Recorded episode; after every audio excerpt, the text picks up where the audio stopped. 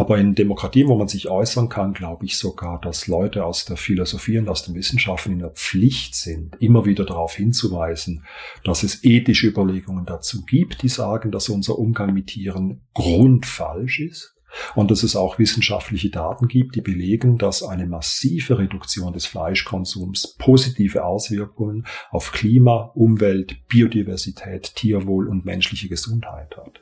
Wozu forschen wir sonst? Herzlich willkommen zum Narabo Podcast Philosophie im 21. Jahrhundert. Wir interviewen verschiedene Personen aus der Philosophie und angrenzenden Bereichen zu ihrer Arbeit und ihrem Werdegang. Viel Spaß beim Zuhören. Herr Professor Wild, ich freue mich sehr, dass Sie sich die Zeit nehmen. Möchten Sie sich zu Beginn erst einmal vorstellen? Ja, mein Name ist Markus Wild. Ich bin Professor für Philosophie an der Universität Basel. Ich unterrichte, was man als theoretische Philosophie bezeichnet. Hm, vielleicht noch eine Bemerkung dazu. Ähm, wenn sich Leute in unserem Kulturkreis vorstellen, dann sprechen sie in der Regel nur über sich. Ja, ich bin der und der, ich habe die und die Eigenschaften. Wenn man in ältere Kulturkreise geht oder mit älteren Leuten, dann sprechen sie oft darüber, wo sie herkommen, wer ihre Eltern sind und so weiter. Und da möchte ich ganz kurz was dazu sagen, weil das scheint mir nicht unwichtig. Ähm, in diesen Tagen findet die Gesellschaft für analytische Philosophie, macht ihren großen Kongress in Berlin. Und da gibt es einen Roundtable äh, mit dem Thema Akademiker aus nicht akademischen Familien. Und das ist ein Thema, das mich beschäftigt. Ich hatte auch einen Beitrag geliefert und ich selber stamme aus einer nicht akademischen Familie. Das ist nicht unwichtig, weil die Leute, die mit mir sprechen und meine Tierethik kritisieren, die glauben oft, dass ich aus einer Stadt und Akademiker bin und deshalb diese seltsamen Auffassungen über Tiere habe. Das stimmt aber nicht. Ich bin aus einer sehr nicht akademischen Familie und auf dem Land aufgewachsen. Meine Eltern waren Bauern und Metzger. Deshalb kenne ich das sehr gut. Das ist nicht unwichtig, um auch zu sehen, wo man herkommt. Ja, vielen Dank für diesen Einblick. Wie ist es denn dazu gekommen, dass Sie dann aber Philosophie und Germanistik studiert haben? Ach, da gibt's verschiedene Möglichkeiten, äh, das zu erklären. Das Beste ist vielleicht, dass ich ursprünglich eine Ausbildung gemacht habe als Volksschullehrer. Das heißt, in der Schweiz kann man sowohl aus der Ausbildung Volksschullehrer oder aus dem Gymnasium an die Uni gehen. Und bei der Ausbildung zum Lehrer waren Themen der Ethik und der Philosophie sehr wichtig. Und meine Lehrer und Lehrerinnen waren sehr großzügig und haben mir sehr viel Zeit gelassen, äh, anstatt in die Schule zu gehen, mich mit Philosophie zu beschäftigen, weil mich das interessiert hat. Und nach dem Abschluss bin ich nicht auf die Schule gegangen, um zu unterrichten, sondern direkt an die Uni und habe aufgrund meiner Lektüren dann Philosophie gewählt. Eine andere Möglichkeit wäre Biologie gewesen. Das hätte mich sehr interessiert, habe mich dann für Philosophie entschieden und die Tierphilosophie hat es mir dann ermöglicht, die beiden Interessen wieder ja, zusammenzuführen und wenigstens ein bisschen zu vereinheitlichen. Und wie ist es dann mit Ihrem Werdegang weitergegangen, nachdem Sie studiert haben? Ich habe hier in Basel studiert ähm, und hatte gegen Ende des Studiums die Option, in Germanistik weiterzumachen oder in Philosophie. Ich hatte das große Glück, dass ich sehr viel Unterstützung durch äh, meine Lehrerinnen und Lehrer an der Uni Basel gehabt habe. Ähm, ist auch eine kleine Uni, man kommt schneller in Kontakt. Und durch diese Unterstützung wurde mir auch klar, dass es eigentlich interessant sein könnte, weiterzumachen. Man braucht ja auch Feedback, ob man dazu geeignet ist. Es kam ein neuer Professor, der hat eine analytische Richtung mitgebracht und auch die Geschichte der Philosophie. Das hat mich gleich interessiert. Wir haben uns gut verstanden und er hat dann ein kleines Projekt beantragt zu Skeptizismus. Ähm, also die Frage, ob wir etwas wissen können in der frühen Neuzeit. Und das war das erste Thema, das mich ähm, damals gleich nach dem Studium beschäftigt hat. Und was waren dann weitere Themen, beziehungsweise welche Themen interessieren Sie heute besonders? Vom Skeptizismus bin ich ziemlich schnell auf Tiere gekommen. Also ursprünglich bin ich Philosophiehistoriker. Das heißt, ich habe mich für die Geschichte der Philosophie interessiert und vor allem für Denker im 16. und 17. Jahrhundert. Das ist zum einen äh, Michel de Montaigne und auf der anderen Seite René Descartes. Und Montaigne ist ein Skeptiker ja, und René Descartes ähm, kritisiert den Skeptizismus. Also Montaigne sagt, ja, wir können nicht wirklich etwas wissen und Descartes möchte zeigen, dass wir Gewissheit haben können, dass wir wirklich Dinge wissen. Und bei der Beschäftigung mit diesen beiden Denkern ist mir dann aufgefallen, dass beide auch ganz unterschiedliche Vorstellungen über Tiere haben. Montaigne war der Auffassung, dass der Unterschied zwischen Tier und Mensch nicht so groß ist und dass wir Tieren gegenüber auch ethische Verpflichtungen haben. Ganz anders Descartes. Für Descartes haben Tiere keine Seele. Tiere sind lebendige Maschinen und können nach Naturgesetzen erklärt werden. Und deshalb haben wir ihnen gegenüber auch nicht wirklich Verantwortung, nur Menschen gegenüber. Und dieser Unterschied hat mich interessiert und das hat mich dann auf die Tiere gebracht. Und zwar auf die Frage, ja, wie ist historisch das Mensch-Tier-Verhältnis in der Philosophie?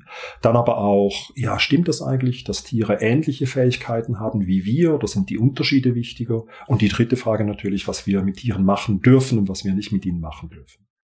Ja, wir werden heute auch dieses zentrale Thema der Tierphilosophie in erster Linie besprechen. Sie sind ja Professor für theoretische Philosophie und eben, wie wir jetzt schon erfahren haben, ein großer Themenschwerpunkt von Ihnen ist ja die Tierphilosophie. Üblicherweise ordnet, ordnet man ja die philosophische Auseinandersetzung mit Tieren eher in die praktische Philosophie, also in den Bereich der Tierethik ein. Was unterscheidet jetzt also diese Auseinandersetzung mit dem Thema innerhalb der theoretischen Philosophie und warum, würden Sie sagen, ist diese Auseinandersetzung auch so wichtig? Ähm, als ich angefangen habe mit der Tierphilosophie, da haben mich tatsächlich praktische Fragen nicht interessiert. Und praktische Fragen in der Philosophie sind ja ethische oder politische Fragen. Mich haben Fragen interessiert, wie, was ist der Unterschied zwischen Mensch und Tier? Gibt es so etwas wie einen entscheidenden Unterschied? Und das zweite, was mich interessiert hat, können wir Tieren Sachen zuschreiben wie Bewusstsein, Selbstbewusstsein, Denken oder sogar logische Schlüsse? Und das gehört eher in die theoretische Philosophie, die Philosophie des Geistes, aber auch die Natur des Menschen, die Anthropologie.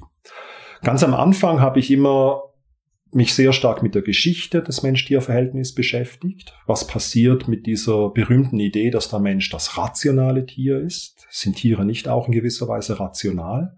Das ist das, was mich in der Dissertation beschäftigt hat. Und nach der Dissertation habe ich enger mit Leuten zusammengearbeitet und auch viel Literatur ähm, gelesen aus der Tierpsychologie oder aus der Verhaltensbiologie, um zu schauen, was sind eigentlich die Grundlagen dafür, dass wir Tieren bestimmte Fähigkeiten, Empfindungen zuschreiben können. Ein seltsamer Effekt davon war der folgende. Wenn ich Vorträge hatte, wo Tiere drin stand, dann habe ich gemerkt, dass manche Leute nach meinen Vorträgen enttäuscht waren, weil diese Leute haben erwartet, dass ich über Tierethik spreche. Das habe ich aber nicht gemacht. Mich hat die Geschichte des Mensch-Tier-Verhältnisses interessiert und die Frage, können Tiere denken, haben sie Bewusstsein? Und da war zuerst die Enttäuschung da. Das haben mir Leute auch gesagt. Ich dachte, sie sagen etwas, was wir, wir Fleisch essen dürfen, ob wir vegan sein müssen. Und ich habe in der Regel geantwortet, dass mich das im Moment noch nicht so interessiert. Mich interessieren die Grundlagen für diese Behauptungen. Ja, wenn wir sagen, wir müssen sorgfältiger mit Tieren umgehen, weil sie auch leiden können oder Schmerzen empfinden, dann ist ja die erste Frage, was heißt das genau, dass Tiere leiden können, dass sie Schmerzen empfinden? Wie können wir das nachweisen?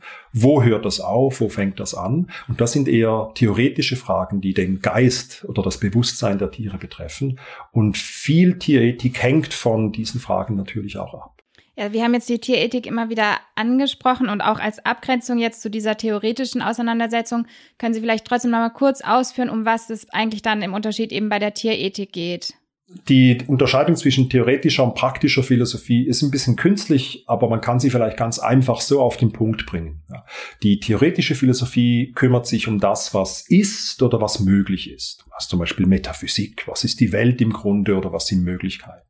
Die praktische Philosophie kümmert sich mehr darum, was wir tun und lassen sollten. Also Verhaltensweisen individuell oder im gesellschaftlichen Bereich. Und die Tierethik in der praktischen Philosophie beschäftigt sich wesentlich mit der Frage, was wir Tieren gegenüber tun dürfen und was wir Tieren gegenüber nicht tun dürfen. Das ist also eine Frage unseres Verhaltens und der Normen oder Regeln, die unser Verhalten leiten sollen. Sie hatten jetzt gerade schon angedeutet, dass diese theoretische Auseinandersetzung mit dem Thema eigentlich auch als eine Grundlage dienen kann für die Tierethik. Können Sie da noch mal weiter drauf eingehen, inwiefern eben diese theoretische Auseinandersetzung tatsächlich auch wichtig ist für die Tierethik selbst. Mhm. Man kann das vielleicht an einem Beispiel veranschaulichen. Ähm, in diesem Jahr ist in England ein Gesetz in Kraft getreten, das alle Wirbeltiere als empfindungsfähige Wesen betrachtet. Nicht nur Wirbeltiere, sondern auch ähm, Kopffüßler wie Kraken oder bestimmte Krebse. Und dieses Gesetz ist natürlich wichtig auch für die Haltung von Tieren, für das Wohlbefinden. Die Grundlage für dieses Gesetz sind Erkenntnisse darüber, welche Tiere zum Beispiel Schmerzen empfinden. Schmerzen sind ein wichtiger Hinweis für Empfindungsfähigkeit. Mm, und heute ist man so weit, dass man sagt, ja, wir können mit guten Gründen sagen, dass Wirbeltiere empfindungsfähig sind und auch einige darüber hinaus, wie eben Kraken, Krebse oder Tintenfische. Und wenn Sie sehen, dass das ins Gesetz eingeht und dieses Gesetz auch den Umgang mit Tieren regelt, dann ist die, äh, die Erkenntnis darüber, welche Tiere welche Formen von Bewusstsein haben, sehr, sehr wichtig. In der Philosophie nennt man so etwas Pathozentrismus oder Sentimentalismus. Das heißt, man achtet darauf, ob Tiere Empfindungen haben, weil nur Tiere, die Empfindungen haben, denen kann etwas Lust oder Freude bereiten. Und das ist die Grundlage dafür, dass wir sie ethisch stark berücksichtigen sollten, und zwar als Individuum.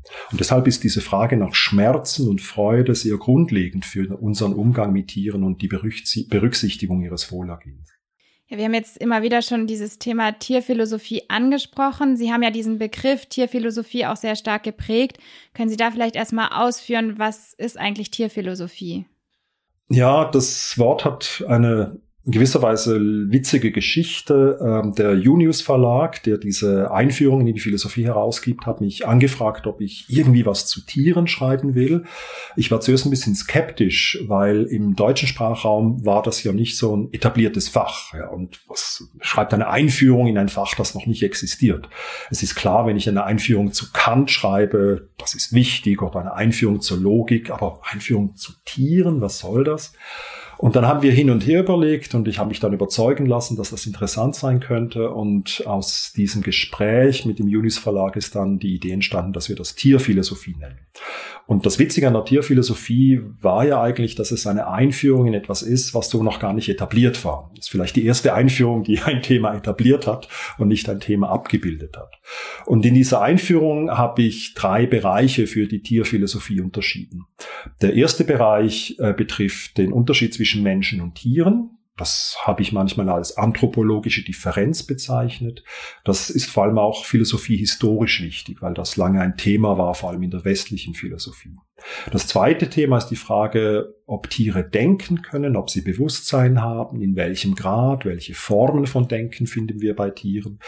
Das habe ich mit dem Titel Der Geist der Tiere bezeichnet. Auch wenn Geist ein bisschen hochgegriffen klingt, das ist eigentlich eine Übersetzung aus dem englischen Mind, ja, der ähm, Animal Minds, Geist der Tiere. Und die dritte Frage betrifft die Tierethik, also die Frage der Normen und der Verhaltensweisen im Umgang mit Tieren.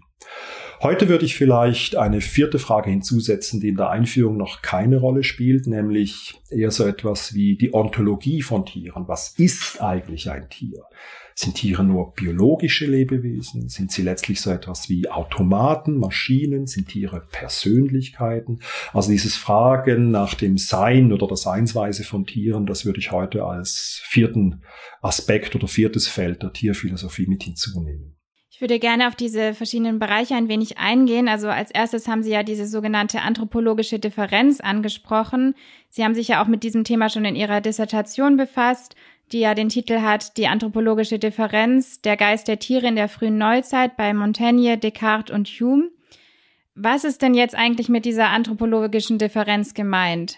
Wenn man Menschen und Tiere vergleicht, dann fallen einem natürlich sehr viele oberflächliche Unterschiede gleich auf. Ja, es gibt einen berühmten Scherz von Loriot, der sagt, der Mensch ist das einzige Tier, das in einem Flugzeug Tomatensaft bestellen kann. Das ist vermutlich ein Unterschied, aber der ist sehr oberflächlich. Das Entscheidende ist wahrscheinlich, dass Loriot sagen möchte, dass der Mensch sprechen kann. Also die Sprache scheint etwas Wichtiges zu sein. Ein anderes berühmtes Beispiel stammt aus der Antike. Äh, Platon hat gesagt, der Mensch ist ein ähm, nacktes Tier, das aufrecht geht. Ja. Dann hat ein anderer Philosoph ein Hühnchen in die Höhe gehalten und gesagt, ja, okay, das meine ich nicht. Das sind wieder oberflächliche Unterschiede, die, die betreffen nur das Äußere. Und eine anthropologische Differenz möchte eigentlich einen Unterschied nennen, der dafür verantwortlich ist, dass wir im Unterschied zu Tieren besonders sind. Also wir haben Kultur, wir haben Moral, wir ähm, äh, schreiben Geschichte, wir planen über viele Generationen hinaus. Und was ist genau der Unterschied, der all das ermöglicht? Ja. Ein heißer Kandidat ist die Sprache, dass wir sagen, wir können sprechen. Deshalb haben wir Informationen über Generationen hinweg. Deshalb können wir allgemeine Standards formulieren. Und ein zweiter wichtiger Unterschied in der Tradition ist die Vernunft. Ja, der Mensch ist das rationale Tier. Tiere sind Sinnenwesen und nur der Mensch hat Vernunft. Und das ist mit einer anthropologischen Differenz gemeint. Also so etwas wie der entscheidende Unterschied, der alle anderen Unterschiede ausmacht. Und wenn Sie in die Philosophiegeschichte blicken, ist eine zentrale Frage in der Philosophie immer, was ist das Eigentliche des Menschen? Was macht das Wesen des Menschen aus? Und die Frage nach dem Wesen oder der Natur des Menschen ist nur ein anderer Name für die anthropologische Differenz. Aber mit diesem Wort anthropologische Differenz wollte ich eben auf die Bühne bringen oder in den Vordergrund rücken, dass das Wesen des Menschen meistens gefunden wird in Unterschied zum Tier. Das heißt, wenn wir sagen, der Mensch ist das Tier, das denkt, sagen wir immer auch etwas über Tiere, nämlich Tiere denken nicht. Oder wenn wir sagen, der Mensch ist das einzige Tier, das Moral hat, sagen wir immer was über Tiere, nämlich Tiere haben keine Moral. Das heißt, mit der Bestimmung des Menschen nehmen wir den Tieren immer etwas weg. Ja, ähm, und das kann man dann als negative oder privative Bestimmung des Tieres äh, bezeichnen. Und was würden Sie jetzt also dann dazu sagen, Ihrer Meinung nach, was macht den Menschen aus im Unterschied zu den Tieren? Also was ist das Wesen des Menschen, was den Tieren vielleicht so nicht zukommt? Die beiden traditionellen Unterschiede, Sprache und ähm, Vernunft, die haben sich als sehr wichtig erwiesen, aber gleichzeitig hat die Forschung vor allem zu Menschenaffen, zu Walen und zu Rabenvögeln in den letzten Jahren gezeigt, dass wir Vorläufer davon natürlich auch bei Tieren finden. Ja, wir finden bei Tieren so etwas wie äh, Denkprozesse, einfache logische Schlüsse. Wir finden bei Tieren so etwas wie Planung in die Zukunft. Äh, wir finden bei Tieren aber auch komplexe Formen der Kommunikation. Wir können äh, Schimpansen beispielsweise Zeichensprache beibringen. Das heißt, Sprache und Vernunft können nicht der entscheidende Unterschied sein. Aber ich glaube, es gibt nach wie vor eine gute Kandidatin für einen Unterschied, nämlich das Verständnis von Zeitlichkeit. Wir sind Lebewesen, die unser ganzes Leben überblicken können. Wir haben eine Vorstellung von unserem Leben bis zum Tod und zurück von der Geburt bis hierhin.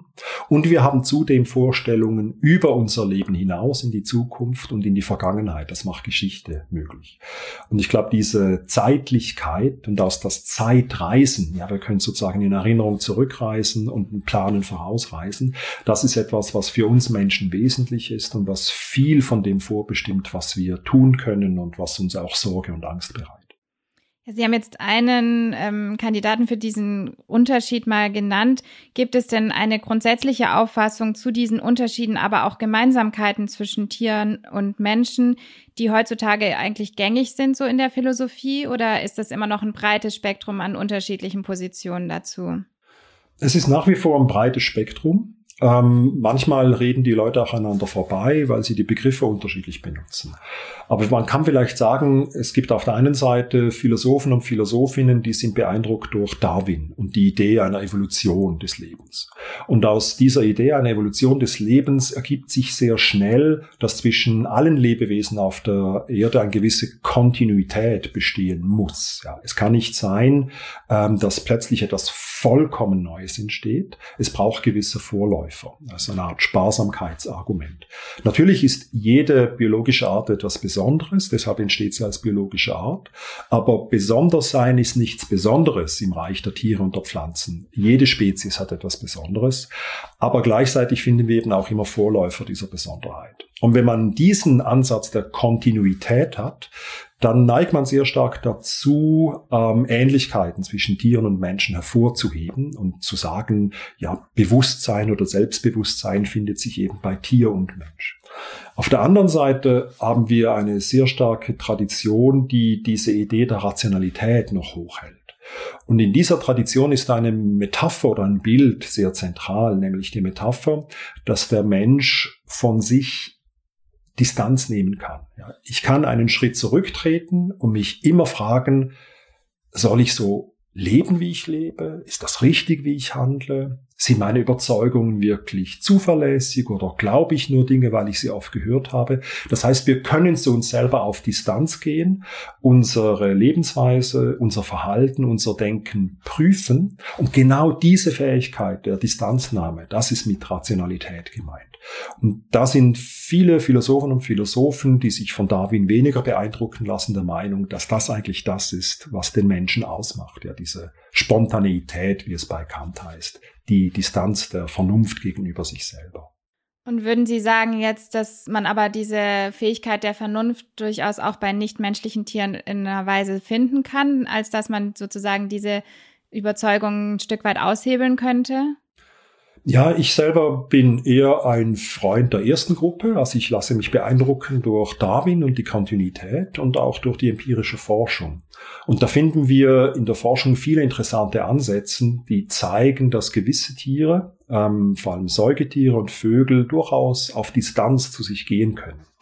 Es gibt um ein Beispiel zu nennen, Forschung in der sogenannten Metakognition. Und da geht es darum herauszufinden, ob Tiere ihre eigenen Fähigkeiten einschätzen. Ja, wie gut bin ich darin, etwas zu tun? Und wenn diese Tiere gut sind, dann machen sie in der Regel weiter, werden auch belohnt. Wenn sie in einer Tätigkeit nicht so gut sind, hören sie auf und nehmen die kleinere Belohnung. Und das weist darauf hin, dass sie ihre eigenen Fähigkeiten auch einschätzen können. Etwas anderes, was bei sozialen Tieren vor allem wichtig ist, ist, dass soziale Tiere wissen, dass sie einen bestimmten Rang einnehmen in einer Hierarchie. Das bedeutet, wenn Sie Dinge tun, die Ihnen nicht zustehen in der Hierarchie, dann sollten Sie diese Dinge so tun, dass sie von den Ranghöheren nicht gesehen werden. Das heißt, Sie versuchen sozusagen im Versteckten, man kann vielleicht von Täuschung sprechen, ähm, Ihre Handlungen vorzunehmen. Und das fordert eine gewisse Distanz zu sich selber. Sie folgen nicht Ihren Impulsen, sondern versuchen Ihre Impulse möglichst intelligent und auch trickreich, fast machiavellistisch umzusetzen. Ein drittes und letztes Beispiel ist, dass in hierarchischen Gruppen ich ja immer wissen muss, wer jetzt gerade auf welcher Stufe steht. Und deshalb muss ich immer beobachten, wer mit wem Streit hat und wer wen besiegt hat. Und Tiere sind in der Regel sehr gut, Schlüsse zu ziehen. Okay, A hat C aufs Dach gegeben, also ist A höher als C. C hat B aufs Dach gegeben, also ist A höher als B. Ja. Und diese Form von Schlüssen, das nennt sich transitive Schlüsse, die finden wir bei vielen Tieren, nicht nur bei ähm, äh, Menschenaffen, sondern auch bei, bei Ratten oder anderen Nagetieren, weil es einfach wichtig ist zu wissen, was in der Gruppe los ist.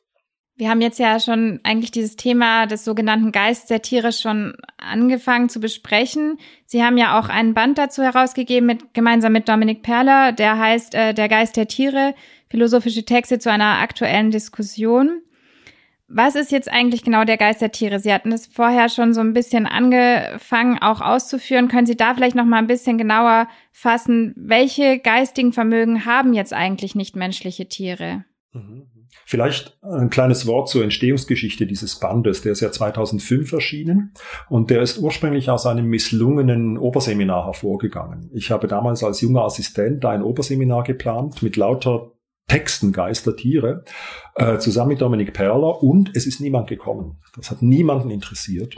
Und ich war sehr frustriert äh, darüber natürlich, weil ich sehr viel investiert hatte. Dominik Perler, ähm, der sich nicht schnell entmutigen lässt, hat gesagt, ja, jetzt haben wir so viel gearbeitet, lass uns doch gleich einen Sammelband daraus machen. Und ich bin sehr froh, dass er diese Idee hatte, weil der Sammelband ist ja doch Grundlage auch von Seminaren geworden und ist auch oft von Leuten gekauft und gelesen und rezipiert worden. So, jetzt aber weg von der Vorgeschichte hin zum Band selber. Ähm, ich glaube, man kann das, was man mit dem Geist meint, vielleicht so in drei große Kategorien einteilen. Das sind die Kategorien Bewusstsein, Denken und Handeln. Und genau diese drei Kategorien umreißen ungefähr, was wir mit Geist äh, meinen. Äh, das Bewusstsein ist ähm, einerseits das qualitative Bewusstsein, die Empfindungsfähigkeit, zum Beispiel Schmerzen, Schmerzen sind nicht nur einfach da, sondern wesentlich für Schmerzen ist, dass sie sich unangenehm anfühlen. Ja, das ist dieses qualitative oder phänomenale Bewusstsein. Und da ist die Frage, welche Tiere haben das? Haben das alle Tiere? Beginnt das irgendwo?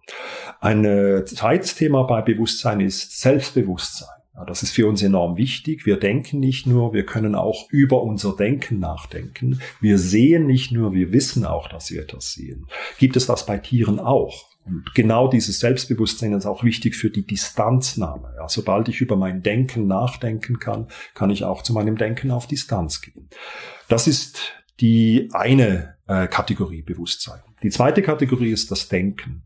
Ähm, auch da gibt es zwei große Gebiete. Das eine ist das Denken im Sinne von Gedanken haben. Also haben Tiere Gedanken, fällen sie Urteile, haben sie Überzeugungen. Wenn man zum Beispiel der Auffassung ist, dass man für das Fällen von Urteilen sprechen können muss, manche Philosophen denken das, dann haben Tiere keine Gedanken, weil sie nicht sprechen können. Und der zweite große Bereich beim Denken ist nicht das Haben von Gedanken, sondern das äh, Schließen, das Ziehen von Schlüssen. Und aus der Logik wissen wir, hm, Schlüsse ziehen ist sehr voraussetzungsreich, auch wenn wir das intuitiv machen.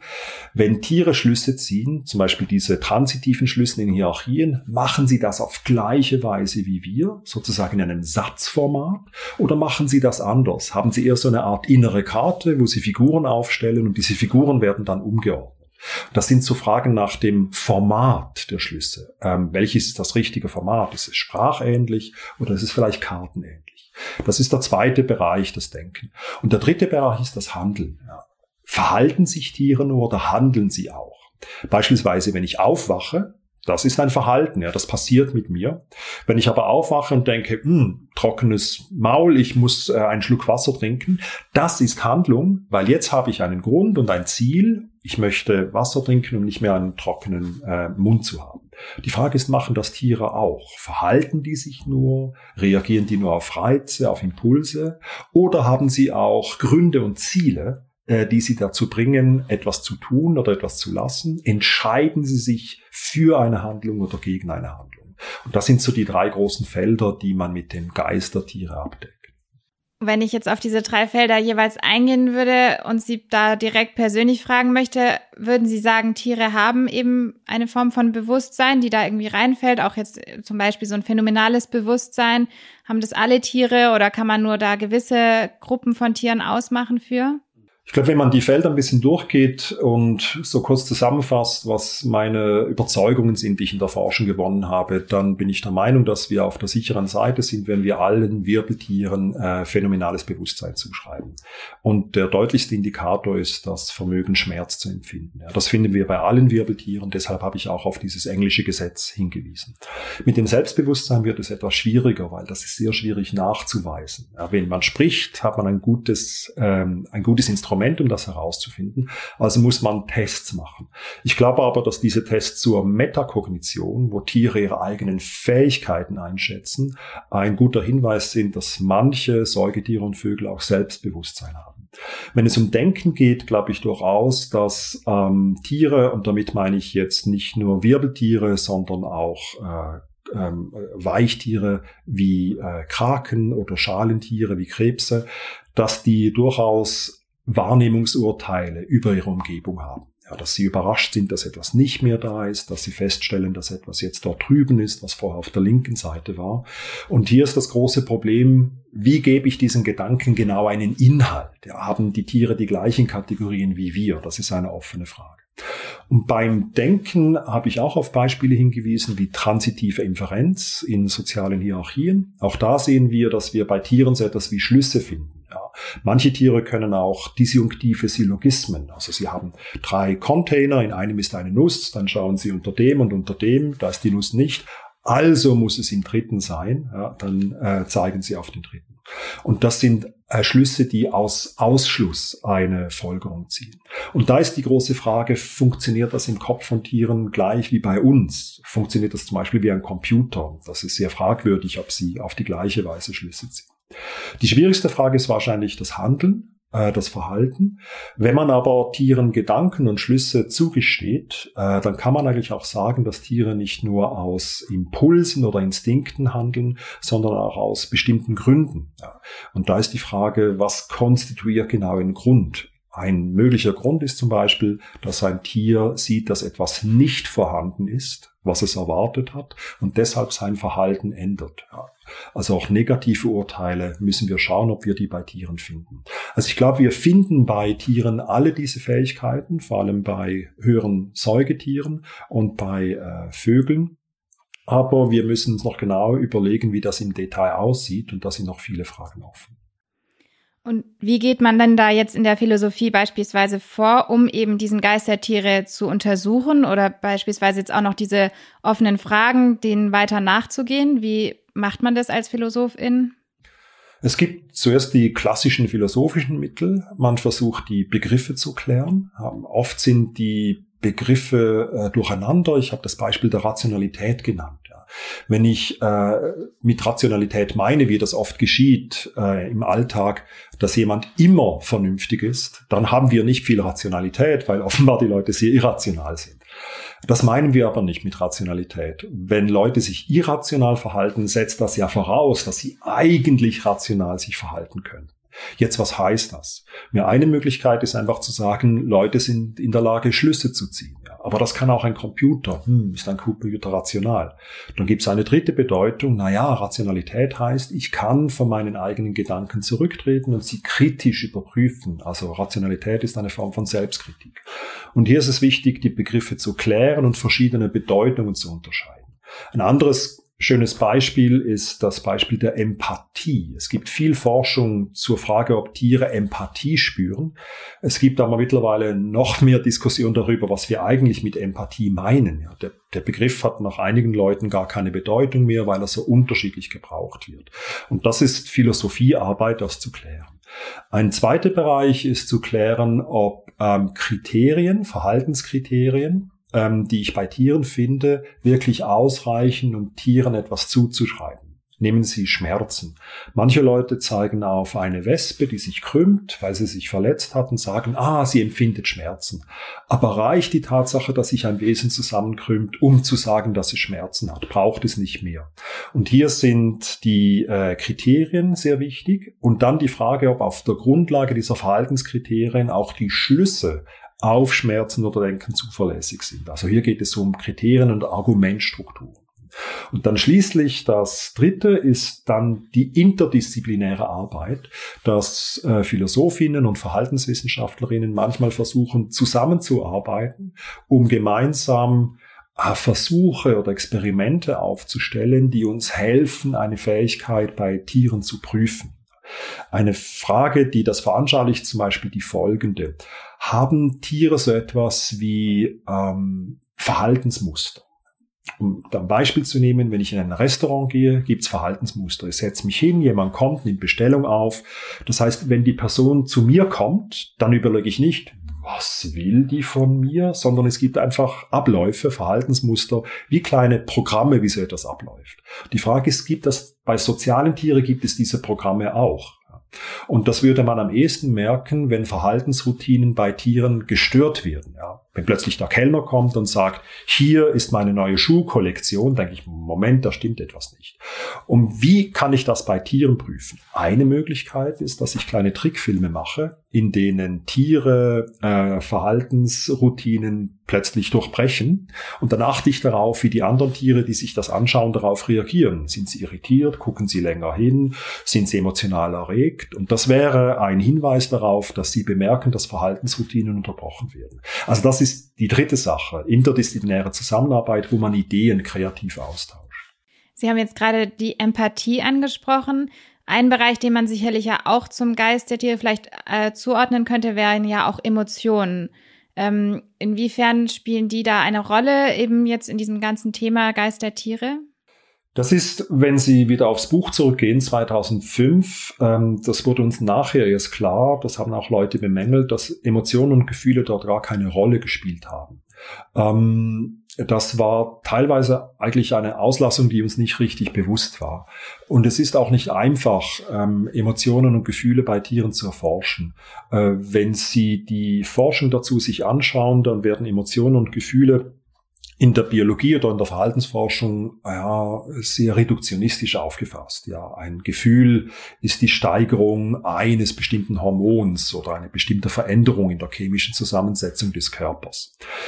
Beispielsweise, wenn man das Gefühl der Freundschaft, also der Zuneigung bei Wölfen testet, wie macht man das? Ja, man testet halt, wie hoch bestimmte Hormonpegel sind, wenn der Freund weg ist, wenn der Freund wiederkommt. Das heißt, wir haben hier ein methodisches Problem. Auf der anderen Seite gibt es aber ähm, neuere Theorien von Gefühlen, die sogenannten Theorien der Verkörperung. Und diese Theorien, die formulieren teilweise sehr radikale Thesen. Die behaupten Folgendes. Ähm, Gefühle sind nicht nur in uns drin versteckt, sondern Gefühle sind verkörpert. Das heißt, Gefühle sind etwas, was ich direkt sehen kann. Das ist zuerst überraschend. Ja, man denkt, ich bin wütend und dann zeigt sich das auf meinem Gesicht. Das Gesicht ist ein Ausdruck und vom Ausdruck muss ich dann auf das Gefühl schließen. Die Theorien der Verkörperung sagen nein. Der Ausdruck selber ist Teil des Gefühls. Ja, so wie wenn ich in England die Klippen von Dover sehe, sehe ich England, weil die Klippen Teil von Großbritannien sind. Und so ist es auch mit Gefühlen. Und hier könnte man weitermachen und sagen, na ja, vielleicht erreicht so etwas wie eine Art äh, Karte der körperlichen Ausdrücke von Tieren, um tatsächlich ähm, äh, gute Indizien und Hinweise für Gefühle zu haben. Und das gibt's auch tatsächlich, leider in etwas traurigen Umgebungen. Es gibt ähm, Bilder, die veranschaulichen, wie stark Ratten oder Mäuse leiden. Und das können Sie sehen an der Stellung der Augen, an der Stellung der Ohren und an der Stellung der, ähm, äh, der Schnurhaare. Je mehr die zusammengekniffen sind, die Ohren nach hinten gehen und die nach unten gehen, desto stärker ist das Leid. Und diese Skala wird auch benutzt, um bei Versuchen mit Ratten und Mäusen einzuteilen wie, oder zu sehen, wie stark die Belastung ist. Und ich glaube, es ist durchaus plausibel zu sagen, dass wir hier nicht auf Leid, diese Empfindung, dieses Gefühl schließen müssen, sondern dass wir es tatsächlich sehen. Das ist nicht etwas, was im Körper tief versteckt ist. Das ist etwas, was unser Körper direkt zum Ausdruck bringt. Und deshalb glaube ich, ist das ein ganz interessanter Ansatz für Gefühle bei Tieren, diese Verkörperungsidee. Können Sie vielleicht auch an einem konkreten Beispiel erläutern, ob und inwiefern diese Auseinandersetzung mit dem Geist der Tiere vielleicht auch Aufschlüsse über unseren menschlichen Geist eigentlich bereithält? Ja, eigentlich war das meine ursprüngliche Motivation für den Geist der Tiere. Bevor ich äh, mich mit dieser Frage von Bewusstsein, Denken und Handeln bei Tieren beschäftigt habe, hatte ich ein gewisses Unwohlgefühl gegenüber einigen philosophischen Argumenten. Und diese Argumente waren meistens Top-Down-Argumente. Ja, die gingen ungefähr so, dass man sagt, ähm, ähm, wenn wir denken, dann haben unsere Gedanken einen Inhalt. Für einen Inhalt brauchen wir Begriffe. Begriffe haben wir aber nur, wenn wir eine Sprache sprechen. Also ist das Sprechen einer Sprache Voraussetzung für Gedanken. Und ich fand diese Theorie zu intellektualistisch, weil ich so spontan dachte, naja, Tiere denken doch auch, aber sie sprechen nicht, da stimmt was nicht mit der Theorie. Oder anderes Beispiel. Manche Philosophen und Philosophinnen behaupten, äh, es gibt kein Bewusstsein ohne Selbstbewusstsein. Das heißt, die Fähigkeit, mich auf mein Bewusstsein zu beziehen, ist Voraussetzung für Bewusstsein. Auch das hat mich irritiert, weil ich oft dachte, naja, Tiere empfinden doch Schmerzen und das ist offenbar unangenehm, aber das heißt ja nicht, dass Tiere auch ein Bewusstsein davon haben, dass sie jetzt in einem Schmerzzustand sind. Es tut einfach weh. Ja. Ist das qualitative Bewusstsein wirklich so eng gekoppelt an Selbstbewusstsein? Und was mich irritiert hat, waren diese Top-Down oder allzu intellektualistischen Erklärungen unseres Verhaltens. Und das war einmal eine Motivation, bei Tieren genauer hinzuschauen, weil wir dort vielleicht Hinweise finden, was Bewusstsein oder Denken sein könnte, ohne diesen intellektualistischen Top-Down-Zugang, den wir oft in der Philosophie finden, weil die Philosophie, glaube ich, hat ein bisschen einen Brain Bias, ja, dass sie eigentlich dazu neigt, Fähigkeiten ähm, ähm, überintellektualisiert darzustellen. Und würden Sie jetzt also sagen, dass dieser Ansatz eben nicht top-down, sondern vielleicht eher bottom-up, das Ganze zu betrachten und somit erstmal bei den Tieren anzufangen, auch für Sie dann nochmal ein besseres Verständnis auch über den Menschen hervorgebracht hat? Ja, es gibt ein bestimmtes Bild dann des Menschen, ja, dass ich sage, ja, viele Fähigkeiten des Menschen sind von den Tieren gar nicht so unterschieden. Ja. Und ein naheliegender Schluss ist dann der folgende. Ähm, die Fähigkeiten von Tieren, die kann ich eigentlich naturwissenschaftlich erklären. Das bedeutet, dass ich auch die meisten Fähigkeiten von Menschen naturwissenschaftlich erklären kann. Und das führt einen dann schnell in die Richtung einer Philosophie, die man als Naturalismus bezeichnet. Ja, dass metaphysisch gesprochen Menschen letztlich eigentlich äh, nichts anderes als materielle Wesen sind, deren Fähigkeiten wir mit den Mitteln der Naturwissenschaft, zum Beispiel der Biologie oder der Psychologie, vollständig verstehen können. Ähm, etwas, was mich dabei immer ein bisschen irritiert hat, ist diese Idee der Zeitlichkeit, ja, dass wir ähm, unser Handeln, unser Bewusstsein und unser Denken in zeitliche Kategorien stellen. Wenn wir einen Schmerz haben, dann ist das nicht nur etwas, was im Jetzt stattfindet, sondern wir denken vielleicht auch, ah, jetzt mein Knie tut wieder so weh, Mist, dann wird doch nichts mit meiner Wanderung nächste Woche. Ja. Oder äh, mein Knie schmerzt, ah, vielleicht sollte ich doch meine sportlichen Aktivitäten irgendwie umstellen und mir hart fahren oder so etwas. Das heißt, wir bringen unsere Zustände immer gleich in Beziehungen zu größeren Perspektiven, die wir im Leben haben. Und was mich interessiert, äh, wie kommt eigentlich diese zeitliche Perspektive zustande, die wir auf unser jetziges Dasein werfen, mit dem wir eine Verbindung zu Zukunft, Vergangenheit herstellen. Und da bin ich noch nicht sicher, ob wir da eine gute reduktionistische Erklärung haben. Ein zweites, wo ich immer unsicherer bin, ob das qualitative Bewusstsein äh, tatsächlich einfach auf biologische Prozesse zurückgeführt werden kann. Das ist eigentlich überraschend. Ja, man denkt ja, Empfindungsbewusstsein, Schmerzen haben. Das ist etwas tief biologisches. Gleichzeitig ist es aber ein großes Rätsel, wie Qualität aus Quantität entstehen kann. Ja, Naturwissenschaft macht ja nur quantitative Gesetze und Theorien, Wahrscheinlichkeiten über körperliche Verläufe. Aber das Bewusstsein ist essentiell etwas Qualitatives. Wie tauchen in der Evolution plötzlich Qualitäten auf. Und das führt in die Frage der, äh, ob das Bewusstsein reduzierbar ist auf körperliche Zustände. Auch da bin ich in den letzten Jahren skeptischer geworden, als ich es noch vor zehn Jahren war. Das heißt, es sind auch offene Fragen, die Sie so jetzt gar nicht direkt beantworten können, sondern wo Sie einfach sagen, das, ist, das sind offene Probleme, die man vielleicht auch nie beantworten kann? Oder glauben Sie, dass man das einfach weiter erforschen könnte und irgendwann dafür eine plausible Antwort finden würde? Ich bin nicht sicher, ob man sagen kann, wir müssen einfach auf mehr Forschung warten. Jetzt gerade wenn Sie an, den, an die Frage denken, ähm, sind qualitative bewusste Zustände letztlich identisch mit Hirnzuständen? Ja. Ähm, da sagen Neurowissenschaftlerinnen oft, ja, wir brauchen noch mehr Wissen, aber der Punkt von philosophischen Skeptikerinnen ist ja, nein, qualitative Zustände können gar nicht identisch sein mit Hirnzuständen. Das ist gar nicht möglich, weil Hirnzustände sind quantitative Teile und nicht etwas Qualitatives. Und ich kann nicht etwas Qualitatives reduzieren auf Quantitatives oder es gar mit ihm identifizieren. Und die grundsätzliche Frage lautet eigentlich, ob das überhaupt möglich ist. Aber sogar wenn ich sage, na ja, ist vielleicht nicht identisch, kann ich vielleicht Gesetze oder Regelmäßigkeiten herausfinden, bei welchen Hirzuständen welche Bewusstseinszustände auftreten. Das heißt, weitere Forschung ist auch unter sag mal, diesem Dualismus weiter möglich. Und das ist eine Forschung, die interessant ist und die dann dazu führt, was eigentlich Tiere für Lebewesen sind. Ja, wenn ich sage, Tiere haben ganz essentiell die Fähigkeit zu empfinden, wenn sie Wirbeltiere sind, aber Empfindungen können nicht reduziert werden auf Hirnzustände. Hm, was heißt das eigentlich für die Ontologie der Tiere? Sind sie vielleicht doch mehr als Körpermaschinen äh, und Produkte der Evolution? Ja, Sie hatten ja vorhin diesen vierten Teil eigentlich sozusagen mit der Ontologie der Tiere angesprochen. Da würden Sie also sagen, das ist noch ähm, ein sehr offenes Feld zu sagen, was sind Tiere eigentlich? In gewisser Weise ist es kein offenes Feld mehr, weil äh, in der Biologie ist es klar, Tiere sind Produkte der Evolution, das sind in gewisser Weise chemische Maschinen, die gebaut sind, um zu überleben und sich fortzupflanzen, obwohl es da auch noch viele offene Fragen gibt. Als Philosoph als Philosophin hat man natürlich den Luxus, dass man es sich auch leisten kann, nach alternativen Modellen sich umzuschauen. Ein alternatives Modell, das mich interessiert hat, hat auch damit zu tun, dass ich in Basel bin, war die Idee des Basler Biologen Adolf Portmann.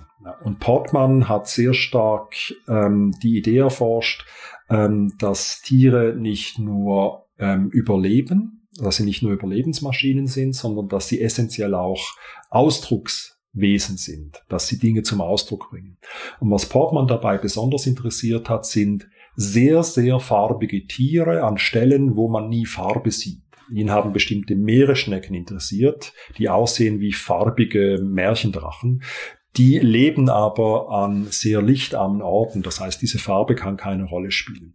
Und Portman war der Ansicht, dass wir stärker ähm, dass ähm, die Erscheinungsweise, die Ausdrucksfähigkeit als etwas betrachten sollen, was für, für Tiere wesentlich ist. Das andere, was wichtig ist, dass Tiere vielleicht über die Wirbeltiere hinaus empfindungsfähig sind. Und wenn Empfindungsfähigkeit selber nicht eine biologische, sondern eine qualitative Eigenschaft ist, dann führt das auch zu einer anderen Ontologie der Lebewesen. Aber ich habe immer das Bemühen, das mit Naturwissenschaft in Verbindung zu bringen. Aber ich glaube, das Wesentliche an Philosophie ist, dass wir nicht nur darüber nachdenken, was ist, sondern auch offen dafür sind, was möglich ist, um nicht sozusagen in der Aktualität eingesperrt zu sein, sondern eben auch über Möglichkeiten nachzudenken. Was würden Sie sagen, welche Auswirkungen haben eigentlich diese philosophischen Überlegungen zur Tierphilosophie tatsächlich auf den Umgang mit Tieren selbst?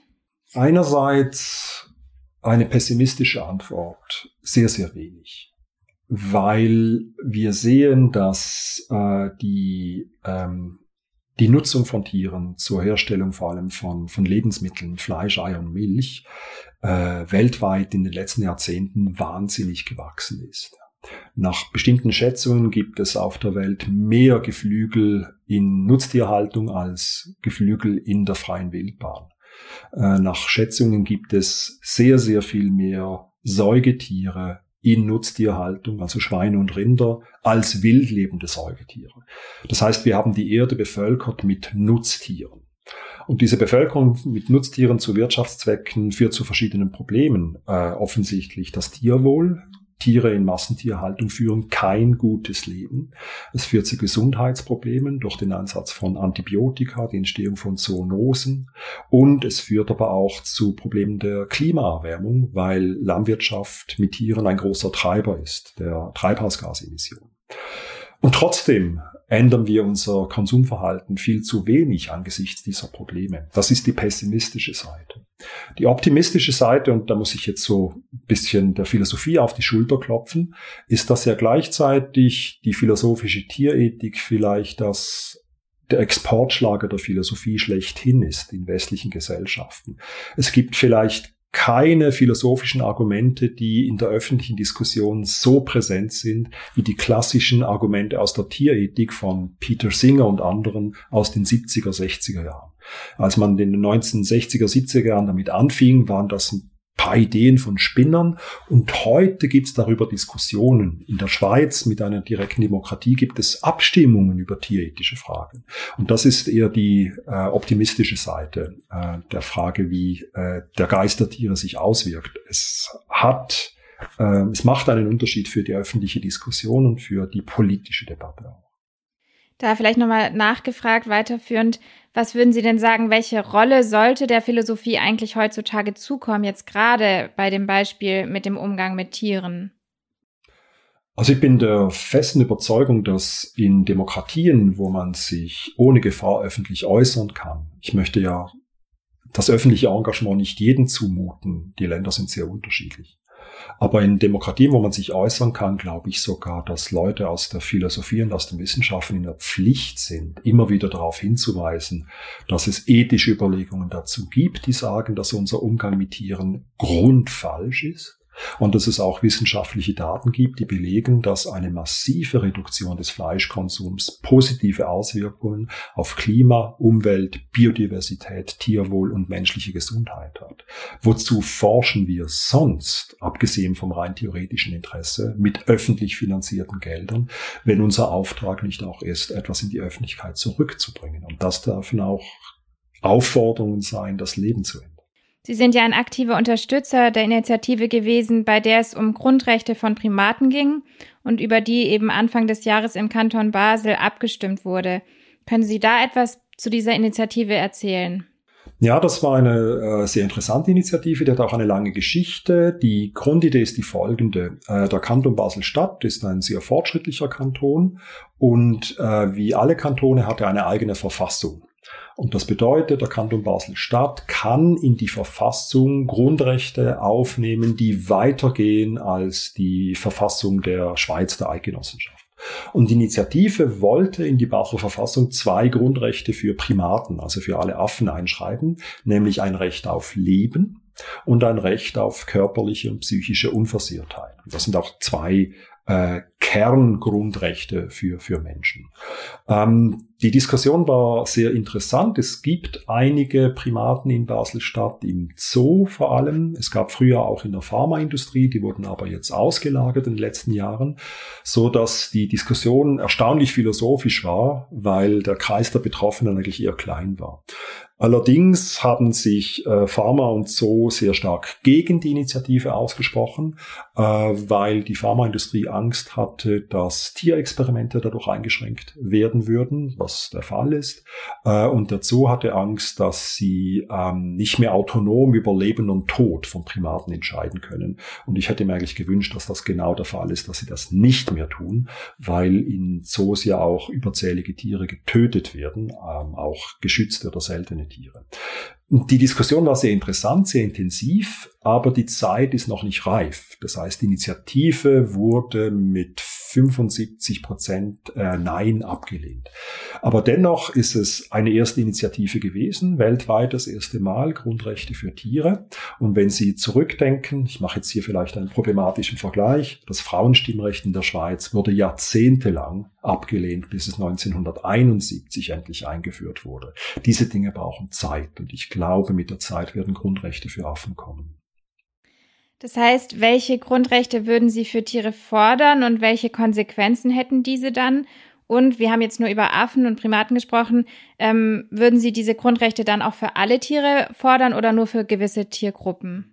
Also ich selber vertrete einen Ansatz von Grundrechten für empfindungsfähige Tiere und bei der Empfindungsfähigkeit verlasse ich mich konservativ auf die Daten der Wissenschaft und nehme Wirbeltiere. Also Wirbeltiere sind empfindungsfähig, sie können Schmerz empfinden und das bedeutet, ihr Leben kann schlecht oder gut gehen. Und diese äh, Tiere haben ein Interesse daran, erstens eher Lust als Leid zu haben äh, und zweitens auch ähm, Lust in die Zukunft hinein zu haben, das heißt das Leben weiterzuführen. Und deshalb vertrete ich die Idee, dass wir Grundrechte für Wirbeltier einführen sollten. Ja, Primaten ist nur ein ganz kleiner Teil, aber das ist der Teil, der die Leute im Moment vielleicht eher überzeugt, weil die uns so nah sind. Wir denken ja immer von, von uns her, nicht von den Tieren her. Aber selbstverständlich hätte die Einführung von Grundrechten für Wirbeltiere ähm, äh, massive Auswirkungen. Und die Auswirkung wäre am stärksten natürlich für die landwirtschaftliche Nutzung. Die Tiere, die wir nutzen, äh, Im großen Stil sind Rinder, Schweine und ähm, Hühner. Und das sind alles Wirbeltiere. Und wenn man Grundrechte für die einführt, wäre natürlich die landwirtschaftliche Nutzung, die Töten zum Beispiel mit einschließt oder das äh, äh, körperliche Wohlbeeinträchtigt nicht mehr möglich. Das würde bedeuten, wir stellen um auf eine vegetarische oder vielleicht sogar vegane Landwirtschaft. Da sagen die Leute immer, oh, das ist furchtbar ist nicht furchtbar, weil viele Studien legen nahe, dass eine Umstellung ähm, auf eine pflanzliche Ernährung wahnsinnig viele Bodenressourcen frei machen würde. Wir würden Boden sparen, wir könnten Boden renaturieren, wir würden die Umwelt weniger belasten, wir würden auch die Gewässer und die Gesundheit weniger belasten. Es hätte alles in allem positive Folgen. Und das Eiweiß könnten wir uns auch sehr gut kompensieren durch Nichtwirbeltiere. Also es gibt diese Diskussion um Insekteneiweiß. Das heißt, es gibt eigentlich, obwohl die Konsequenzen sehr radikal wären, sehr gute Gründe, diese Konsequenzen ernsthaft in Betracht zu ziehen und auch ernsthaft zu überlegen, wie sähe pflanzlich ernährtes Deutschland, Österreich, Schweiz, wie sähe das aus? Ich möchte da gerne Modellrechnungen haben und nicht nur ideologische Diskussionen. Was würden Sie sagen, wieso hält es sich so hartnäckig, dass wir überwiegend einen sehr grausamen Umgang, insbesondere mit den Nutztieren, über die wir jetzt gesprochen haben, also die Tiere in der Landwirtschaft, aber auch die Tiere in der Forschung und Unterhaltung, ähm, wieso ist dieser grausame Umgang heutzutage so gängig und möglich und nimmt ein Stück weit eigentlich auch immer weiter zu? Warum ist es auch so schwer, das zu verändern? Das ist eine sehr komplexe Frage, aber ich glaube, es sind äh, vier Gründe, die hier sehr wichtig sind. Äh, der erste Grund ist die pure Gewohnheit. Also die Nutzung von Tieren ist nicht etwas, was erst kürzlich entstanden ist. Die Massentierhaltung ist etwas Neues, aber es gehört sozusagen zur Kulturgeschichte des Menschen, dass wir Tiere nutzen, domestizieren, jagen, daraus Kleider und so weiter machen. Und diese Gewohnheit ist etwas, was tief in uns verankert ist. Das macht unsere Identität aus. Es gibt auch Forschung dazu, die darauf hinweist, dass Vorstellungen von Männlichkeit mit Fleischkonsum sehr stark korreliert sind. Das heißt, wir haben eigentlich Identität identitäre Vorstellungen, äh, dass wir Fleischesser sind oder nicht Fleischesser. Ist lustigerweise eine Diskussion, die wir viel zu wenig führen, wenn wir öffentlich über Identitätskulturen sprechen. Die Identität als Fleischesser ist eigentlich die schädlichste und die verbreitetste, die wir haben. Und die hat auch mit toxischer Männlichkeit zu tun. Das zweite Thema ist eher aus der Psychologie. Es ist ja nicht so, dass die Leute nicht wissen, dass da ein Widerspruch besteht. Ja, also wenn sie Kälbchen auf der Wiese sehen, denken sie, ach wie süß. Ich sage dann, ja, morgen ist es Schnitzel oder Abfall und dann sagen sie, oh, ist aber gemein. Das heißt, wir haben diese beiden Ideen. Wir wissen, das sind Lebewesen, die was empfinden. Wir wissen auch, dass wir sie essen. Und das führt zu einer Art Spannung, einer kognitiven Dissonanz. Und die Forschung zu dieser kognitiven Dissonanz hat gezeigt, dass wir unbewusst Tiere downgraden. Das heißt, weil wir Fleisch essen, neigen wir dazu, das emotionale, soziale und kognitive Leben von Kühen, Schweinen und Hühnern sehr, sehr weit runterzufahren, um unser Verhalten vor uns selber zu rechtfertigen. Das ist Forschung zum sogenannten Fleischparadox oder Meat Paradox. Ein ähm, dritter Grund sind trivialerweise wirtschaftliche Interessen. Das ist eine weltweite Industrie mit sehr viel Einfluss. Ja, der Bauernverband, die Agrarlobby, die Großverteiler, das sind politisch sehr, sehr starke Player und dahinter stecken wahnsinnige ähm, wirtschaftliche Interessen, die auch Einfluss auf die Politik nehmen und die Gesetze mitschreiben. Ähm, das ist weniger ein philosophischer Grund als einfach ein Grund, der in Machtverhältnissen besteht. Und vielleicht noch der vierte und letzte Grund. Ähm, es ist so, dass viele Daten tatsächlich darauf hinweisen, dass wir äh, geborene Speziesisten und Speziesistinnen sind. Das heißt, wir neigen dazu, dass wir in der Regel den Mitgliedern unserer eigenen Art den Vorzug geben sollten. Und wir glauben auch, dass das andere Tiere machen sollten. Ja. Das heißt, auch wenn Tiere und Menschen vielleicht gleichfähig sind, wir geben unseren Artangehörigen immer den Vorzug. Und das scheint etwas ganz tief eingefleischtes zu sein, unserer DNA. Jetzt haben Sie das Thema Speziesismus angesprochen. Sie haben in einem Vortrag über Tierethik und Naturalismus eine These besprochen, dass der Speziesismus die Wurzel im Tribalismus habe und dieser wiederum zu systematischer Diskriminierung führe. Können Sie einmal ausführen, was mit diesen Begriffen gemeint ist? Also Speziesismus haben Sie gerade schon ein bisschen angerissen. Ähm, und wieso wäre das ein Ansatzpunkt, aus eben dieser besprochenen Problematik herauszukommen? Ähm, also die Idee, dass wir eigentlich tribalistisch gegenüber Tieren sind, ist eine Idee, die ein Kollege von mir, François Jacquet, an der ähm, Universität Straßburg entwickelt hat. Und in gewisser Weise fasst das die Punkte, die ich gemacht habe, zusammen. Ähm, Tribalismus ist ein Denken in äh, Gruppenzugehörigkeit. Ja. Wer zu uns gehört, ähm, dem geben wir viele Vorteile, um den sorgen wir uns, teilweise auch großaltruistisch. Wer nicht zu uns gehört, der wird ausgeschlossen, dem geben wir keine Vorteile, sondern bereiten dieser Person auch Nachteile. Und Merkmale für diese äh, In-Group, Out-Group-Unterscheidung können sein das Aussehen, die Kleider, die Sprache, Gewohnheiten und so weiter. Und diese ähm, In-Group, Out-Group-Unterscheidung, die ist grundlegend für den Tribalismus. Wer gehört zu unserem Stamm und wer gehört nicht zu unserem Stamm. Und das ist die Wurzel von vielen Ausschlussmechanismen, die äh, Sexismus, Rassismus und ähnliche Dinge betreffen. Und die Idee von François Jacques war, war nun, dass ja gegeben, dass wir all die Problematik der Massentierhaltung kennen, dass wir wissen, dass die Tiere auch leiden können, äh, dass wir unser Verhalten eigentlich sehr einfach ändern könnten und gegeben auch diese Mechanismen, diese Bearbeitung kognitiver Dissonanzen, diese starke Identität, ist die Wurzel vielleicht nicht letztlich ein Tribalismus. Ja. Ähm, was daraus konkret folgt, könnte Folgendes sein. Ähm, wir sind offenbar schlecht darin, äh, die Interessen von Tieren zu vertreten, wenn wir in erster Linie unsere Interessen im Auge haben. Und ein mögliches Gegengewicht wäre, die Interessen von Tieren politisch angemessen zu repräsentieren. Das ist in einer Demokratie eigentlich selbstverständlich, weil in einer Demokratie gilt, alle die in einem Land von demokratischen Entscheidungen betroffen sind, sollten diese Entscheidungen mitgestalten. Da denkt man immer nur an Menschen. Aber selbstverständlich sind Tiere durch unsere Entscheidungen massiv mit betroffen, sofern sie in der Schweiz, Deutschland oder Spanien wohnen. Also sollten Tiere auf der Ebene des Parlaments, auf der Ebene der Gesetzgebung auch vertreten sein, zum Beispiel durch spezifische Repräsentanten und Repräsentantinnen, die die Aufgabe haben, die Interessen der Tiere zu vertreten. Das wäre eine Möglichkeit, diesem äh, dieser Identitätspolitik gegenüber Tieren ein Gegengewicht, ein Gleichgewicht ein bisschen zu geben, auch wenn es nur ein kleines Gewicht wäre. Was wären denn Ihrer Meinung nach wesentliche Schritte und Maßnahmen, die zu einem gerechteren Umgang mit nichtmenschlichen Tieren führen würden? Ja, was wir im Moment ja sehr stark hören, ist, dass letztlich Konsumenten und Konsumentinnen entscheiden.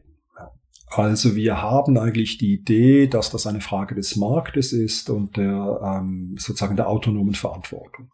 Das ist auch ein wichtiges Prinzip in liberalen Demokratien. Aber gleichzeitig wissen wir auch, dass der Tierkonsum strukturelle Probleme hervorruft, die weit über die Verantwortung des Einzelnen hinausgehen.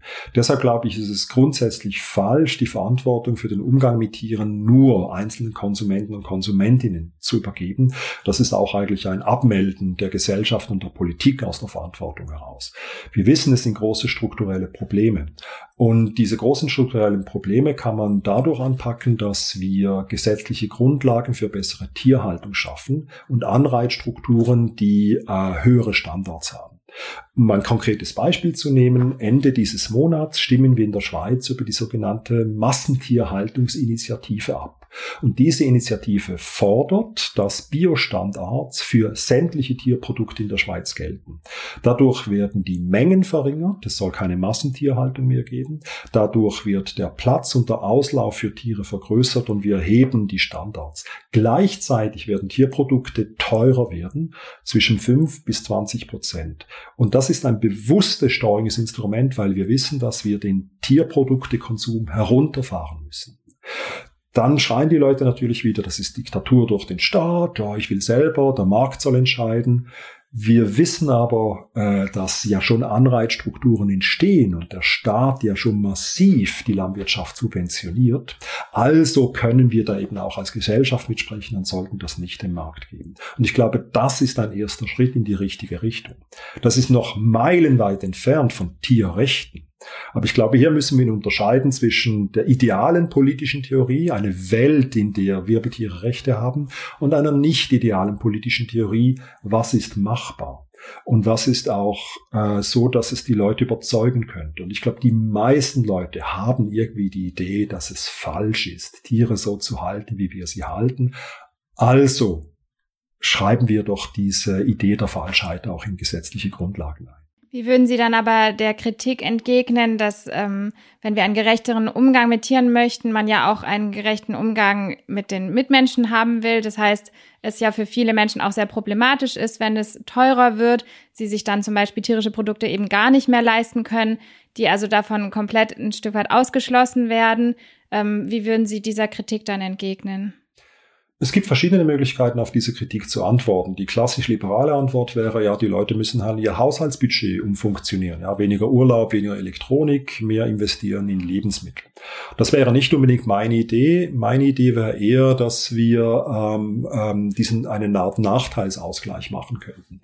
Es gibt eine Idee, sie ist sehr radikal, die wurde von einem Philosophen und Wirtschaftler von Matthias Kieselbach formuliert, nämlich die Idee eines äh, bedingungslosen Grundeinkommens, dass wir ein Grundeinkommen so ausrichten, dass der äh, die Kaufkraft, die wir durch die Teuerung von Fleisch, Milch und Eier verlieren, ausgeglichen wird durch ein Grundeinkommen. Und damit können die Leute dann selber entscheiden, möchte ich diese teuren, aber sehr, sehr guten Tierprodukte kaufen oder möchte ich mein Geld einsetzen, um Alternativen kennenzulernen. Also ich glaube, da gibt es viele Steuerungsmechanismen, um diese sozialen ähm, Ungerechtigkeiten dann auszugleichen. Ich würde Sie gerne jetzt zum Schluss noch ein paar persönliche Fragen fragen. Ähm, zum einen, welche Persönlichkeiten haben Sie eigentlich ganz besonders inspiriert und geprägt? Äh, das ist jetzt vielleicht überraschend. Ich glaube am meisten meine Großmutter. Äh, ich habe am Anfang ja schon gesagt, dass ich aus einem überhaupt nicht akademischen Hintergrund komme. Ähm, meine Großmutter war sehr einfache Bäuerin, ein uneheliches Kind aus einem katholischen Land, äh, das sozusagen immer das Gefühl hatte, dass es in Sünde lebt. Gleichzeitig hatte meine Großmutter aus diesem Hintergrund sehr viel gemacht. Obwohl sie eine konservative Landfrau war, hat sie immer wieder versucht zu sehen, ob sie Dinge schon versteht oder nicht versteht. Also so eine gewisse Bescheidenheit gegenüber dem Leben und auch ein Versuch, äh, ihre Meinungen selber zu beurteilen. Und das ist eigentlich etwas, was mich als Kind und Jugendlicher immer sehr beeindruckt hat, ähm, dass sie das kann und wie sie das macht. Ähm, das fand ich ausgesprochen eindrücklich. Ähm, vielleicht eine zweite Person, die mich sehr beeindruckt hat, war ähm, Annemarie Pieper.